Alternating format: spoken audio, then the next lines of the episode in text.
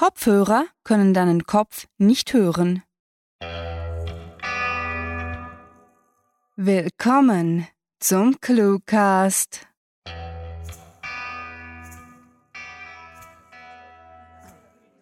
Sehr geehrte Damen und Herren, treten Sie ein in den neu errichteten Auktionssaal von Clue the Bees.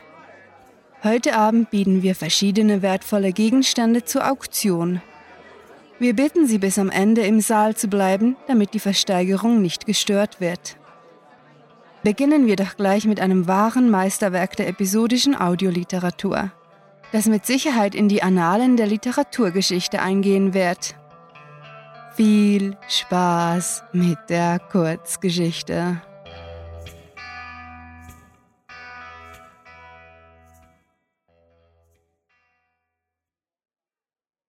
Corpus Delicti. Nicht links, Mann! Rechts! zischte Frankie genervt.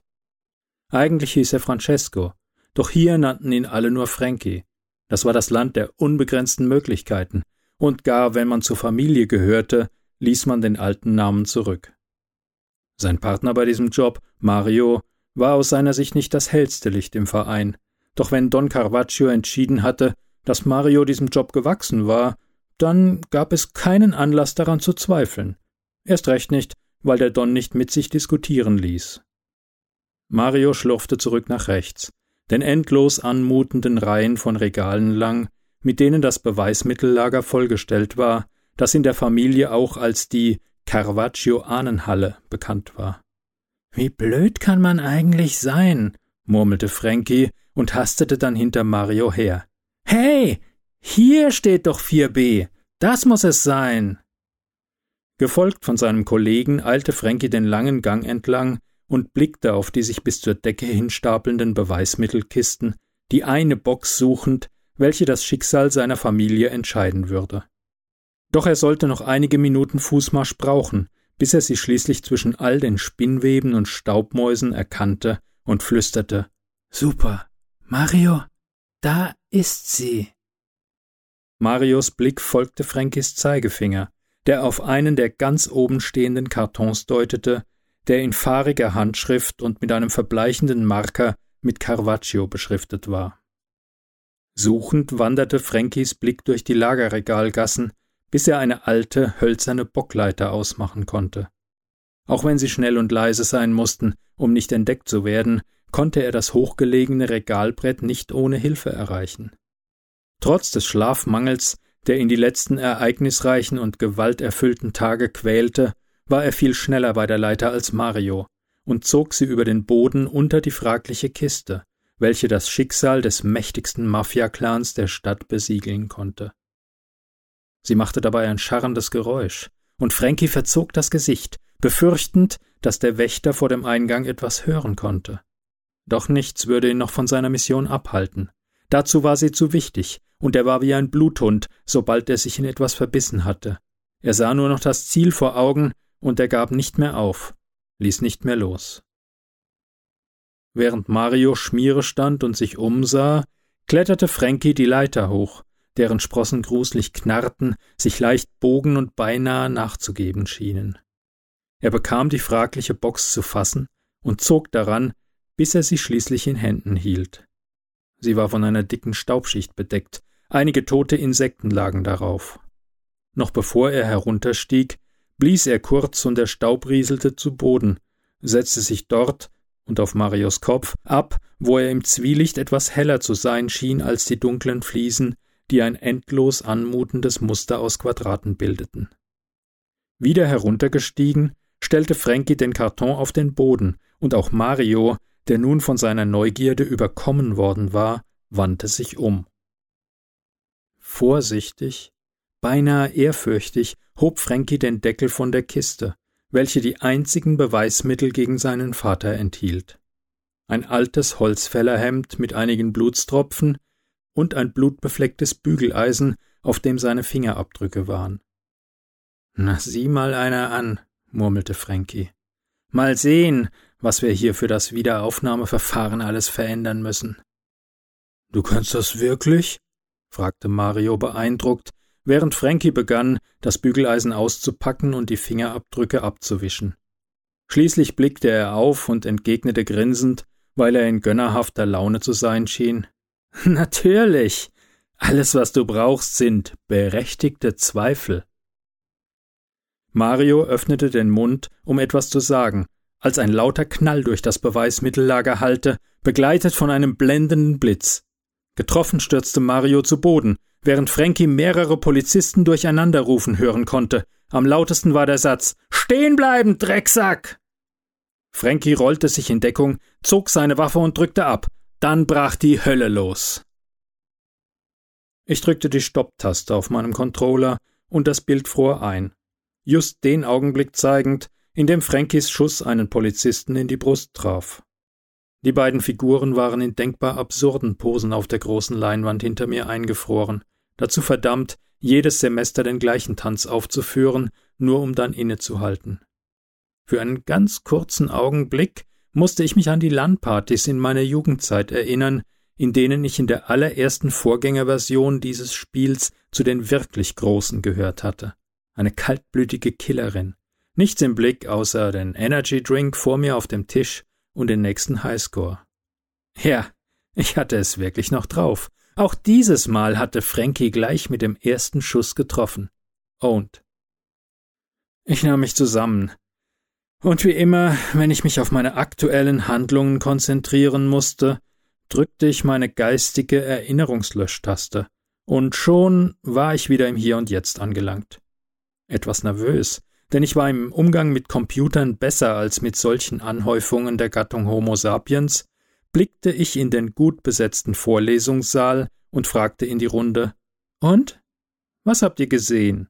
Was macht es mit euch, mit unserem Leben und Alltag? die übliche rhetorische Pause von drei Sekunden, bevor ich fortfuhr. Willkommen in der Vorlesung zu Cyberpsychologie in diesem Herbstsemester. Das war Corpus Delicti, geschrieben von Sarah. Für euch gelesen hat Klaus Neubauer. Diese Kurzgeschichte spielte am vorgegebenen Setting Beweismittellager und beinhaltete die Clues Cyberpsychologie, Schlafmangel, Erinnerungslöschtaste, Bügeleisen und Holzfällerhemd. Eine Million Dollar und 42 Cent zum ersten. Höre ich mehr? Nein? Sie da hinten? Eine Million Dollar und 42 Cent zum zweiten und zum dritten. Die Kurzgeschichte geht an die Hörer des Cluecasts in der ersten Reihe. Vielen Dank. Unser nächstes Objekt ist ein wahres Kleinod. Eine Schatulle aus einer früheren Epoche, die sämtliche Informationen zu dem antiken Kult des Clue-Writing enthält. Über 300 Kurzgeschichten sind in ihr zu finden, genauso wie ein Archiv aller Podcast-Episoden, Interviews mit Literaturmenschen und vielem mehr. In einem dazugehörigen, von Hand gebundenen Pergamentschriftstück finden Sie ein rares Testament der ersten Clue-Writer. Laut Überlieferung soll festgehalten worden sein, dass die Leser jederzeit eingeladen werden, sich aktiv am Projekt zu beteiligen und zudem selbst Clues vorzuschlagen. Leider kann dieser Text nicht übersetzt werden, da er in Sarahs Handschrift abgefasst wurde und es unzähligen Graphologen nicht gelang, diese kryptischen Zeichen zu dechiffrieren. Eine digitale Kopie dieses wundervollen Stückes kann jederzeit unter cluewriting.de besichtigt werden. Wer bietet 50.000? Sie da, Sie da mit den Kopfhörern. Danke, danke, höre ich 75? 75, 75, ja, wunderbar. Sie da hinter dem Steuer. 100.000, 100.000, höre ich 100.000? Der Hörer mit dem Kaffeebecher und den Pantoffeln bietet 100.000. Geht jemand höher? Wer bietet 125.000? 125.000, 125.000 zum ersten und zum dritten. Verkauft an unsere Hauptsponsorin Bettina Hahnloser ohne die dieses Auktionshaus nie hätte gegründet werden können. Kommen wir nun zu unserem nächsten Stück. Ein antiker Phonograph aus Edelholz. Dieser wird zusammen mit einigen Tonträgern geliefert, auf denen die Stimmen sämtlicher Sprecher des Cluecasts verewigt sind. Gefunden wurde dieses wertvolle Objekt Anfang dieses Jahres auf hörtalk.de. Wer kann sich so ein Wunderwerk der Audiokunst entgehen lassen? Dieses Artefakt ist nicht bloß etwas für hartgesottene Fans, sondern bietet auch beliebte Klassiker wie Besucht diese Helden des Cluecast auch auf ihren Seiten und vergesst nicht, dem Echo ihrer Stimmen zu folgen. Und jetzt geht es weiter mit einem Objekt von religiöser Bedeutung. Zehn Steintafeln, in denen unbekannte, rätselhafte Begriffe eingraviert sind. Laut führenden Archäologen enthalten diese Tafeln Gebote sowie einen Aufruf, sich der Gefolgschaft von ClueWriting anzuschließen. Nicht alle dieser Steintafeln sind gut genug erhalten, um noch gelesen zu werden, doch auf einigen ist der Text noch zu erkennen.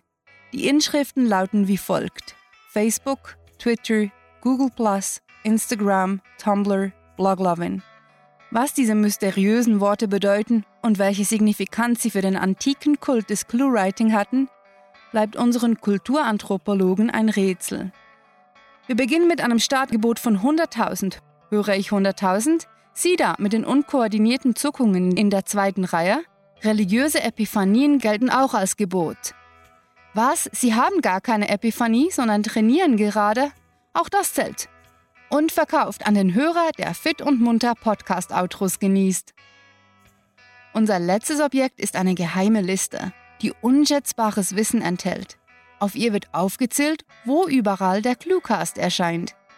Nebst cluewriting.de sind auf dieser Liste YouTube, iTunes, Stitcher, TuneIn und alle guten deutschsprachigen Podcast-Verzeichnisse aufgezählt. Verdammt, das war blöd. äh, Geschätzte Damen und Herren, da ich Ihnen das Wissen der geheimen Liste versehentlich vermittelt habe und Sie, wie ich erfahre, den Cluecast nun auf allen Plattformen abonniert haben, ist die Liste wertlos geworden und wird deshalb vernichtet. Wir danken Ihnen, dass Sie zur heutigen Auktion von Clue the Beast gekommen sind und hoffen, Sie bei unserem nächsten Anlass wiederzusehen.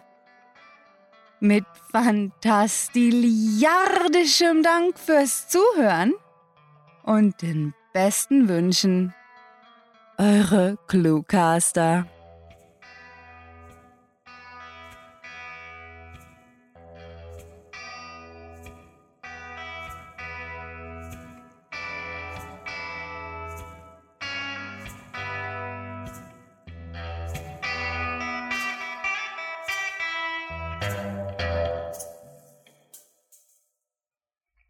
Ich weiß nicht, wo ich bin, aber ich weiß, was im Kühlschrank ist.